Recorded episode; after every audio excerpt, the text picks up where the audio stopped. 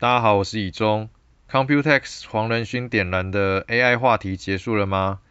股东会旺季持续燃烧记者，下周还有哪些重量级的股东会让记者烧起来呢？又会带起哪些题材呢？进入这周的 DJ 有事吗？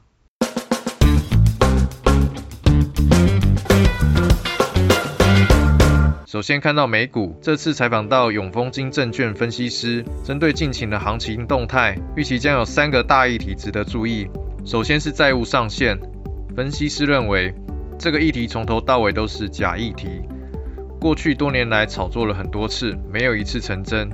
因为美国绝对不会让债务违约，若是任何一个党派不退让，造成债务违约，将破坏美元的全球流通储备货币的信用基础。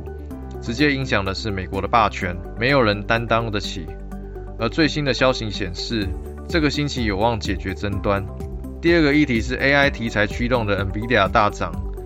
分析师提醒，NVIDIA 透过将 GPU 晶片整合成准系统出售，大幅拉高自身的获利。这代表是 NVIDIA 本身技术能力的强大，但并不代表下半年的全球晶片需求会暴增。事实上，如果全球主要的软体厂商都投入研发 AI，但若没有发现未来的资本支出大幅的增加，则代表这些厂商的资源配置肯定将出现大规模的变化。这将对部分以低阶制程为主力的半导体厂商来说绝非利多，下半年可能会被砍单。第三个议题是 Fed 升息结束了没，以及经济会不会衰退。分析师认为，根据数据分析。美国的消费者物价指数 CPI 以及个人消费支出物价指数 PCE 都见到下降的趋势，而不含能源跟食品价格的核心 CPI 以及 PCE 降幅都比较缓，主因在于房租年增率仍然比较高，只是这个年增率仍高是个假象，纯粹是美国政府抽样统计方式所造成的。美国民间的实际房租年增率，其实从去年六月之后已经逐步下降。另外一方面，官方的房租通膨年增率虽然还是很高，但是近几个月已经走平，没有再拉升。这显示再过几个月，美国的官方房租通膨数据就会快速往下。所以我们认为，通膨对经济的威胁早就已经过去了。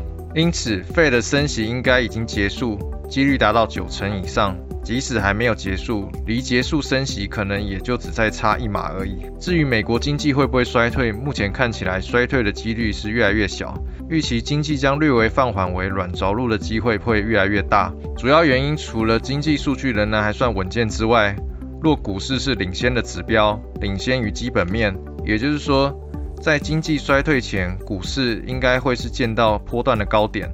但是从历史上来看，二次大战结束以来，美国经济共有十三次官方认定的衰退，而 S M P 五百指数最长领先十三个月见到高点反转。目前 S M P 五百的历史高点出现在二零二二年的一月，到现在已经整整过去了十六个月，而经济似乎还没有衰退。这代表假设不久的未来美国经济会出现衰退，股市提前见到高点的时间已经创下历史纪录，而这个历史纪录还在不停的被刷新。而这样的几率似乎不高，所以研判美国的经济软着陆的机会是越来越大。总结来看，美股近月的涨势主要是由大型科技股所驱动。预期在美国债务上限解决之后，以及 NVIDIA 受惠 AI 题材爆冲之后，科技股短线有利多出尽之余，六月份美股可能会震荡回档。至于中长期，美股多头最危险的时刻就是去年 Fed 暴力升息的期间。已经过了，长多并没有改变，美股回档将是买点。回到台股，下周最重量级的股东会就是台积电。线上记者认为，尽管近期 AI 需求带动，辉达有追加 H 一百的订单，对台积电有一定的帮助，不过整体的量还是不能够跟手机需求相比。预期苹果新机的买气将是牵动今年展望是否能够达成的重中之重。有法人认为，如果稍有差池，第三季的季增幅可能只有个位数，全年的衰退幅度可能会扩大到五到十 percent。此外，AI 仍然会是股东会的必考题。除了辉达之外，其他像是微软、AMD 等客户是否能够提升 AI 的贡献，并对台积电产生更多实质的效益，以及配合 AI 的先进封装方案也值得关注。台积电积极推动先进封装以降低成本，目前 HPC 主要采用 CoWoS 制程，并且有进一步增产的规划。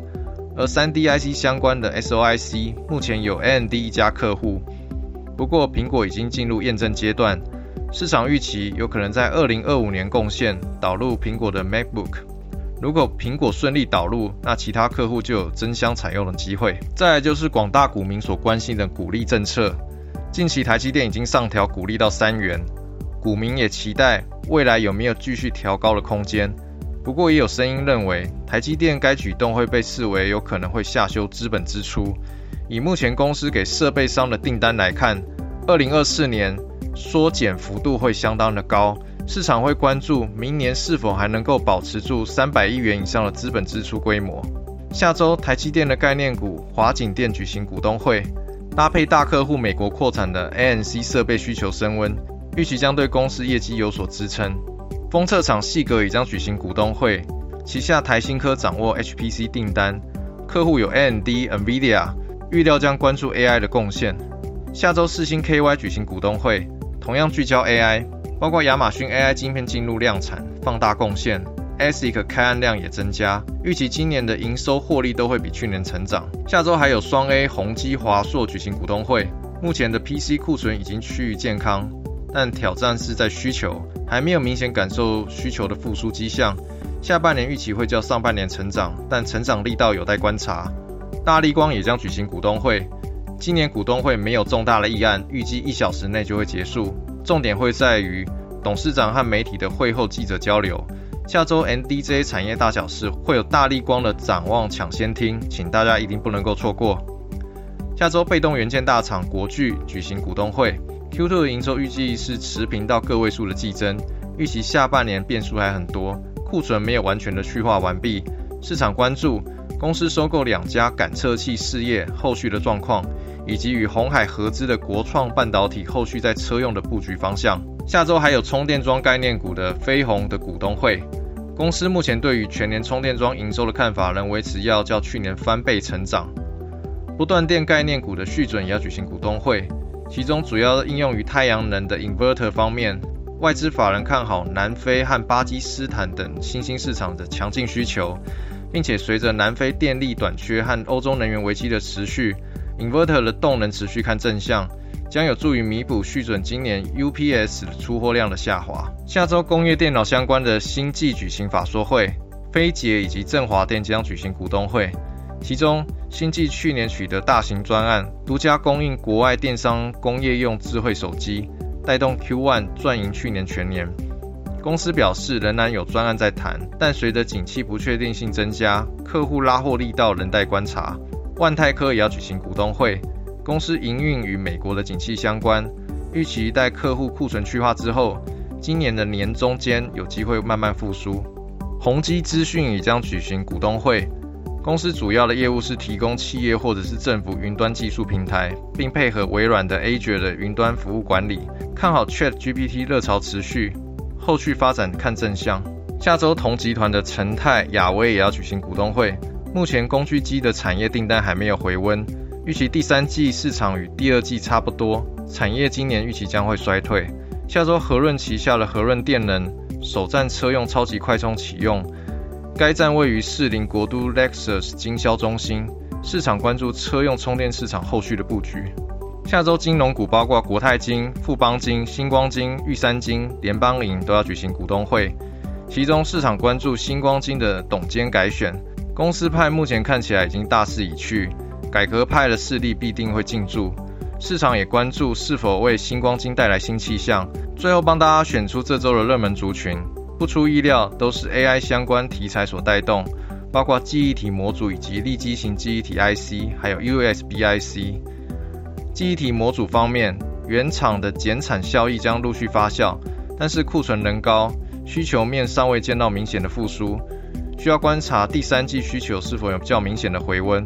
不过 AI 伺服器需求提升，渴望消耗记忆体的产能，对后续的供需有正面的帮助。